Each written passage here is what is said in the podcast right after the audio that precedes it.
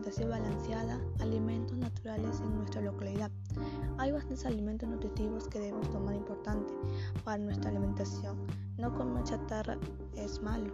Comer comida chatarra porque nos hace dar enfermedades, por eso debemos comer sano. Tomar mucha agua porque nos mantiene saludable, por eso debemos tomar 6 o 8 vasos al día. Actividad física, debemos y la mente activa.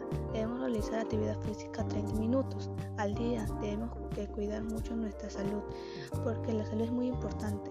Porque si no nos cuidamos es porque no nos amamos a nosotros mismos.